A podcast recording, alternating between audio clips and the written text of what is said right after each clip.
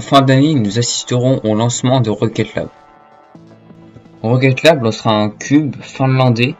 Il a pour but de tester la technologie de nettoyage des déchets spatiaux. Faisons un tour sur Mars.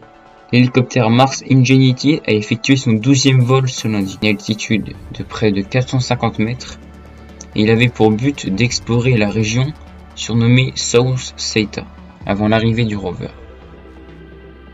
Un premier pas vers l'antimatière.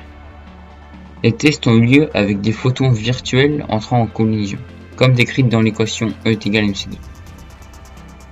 Les tests se sont avérés concluants même si les photons utilisés étaient virtuels. C'est tout pour aujourd'hui. Toutes les sortes dans la barre d'infos et informez-vous bien.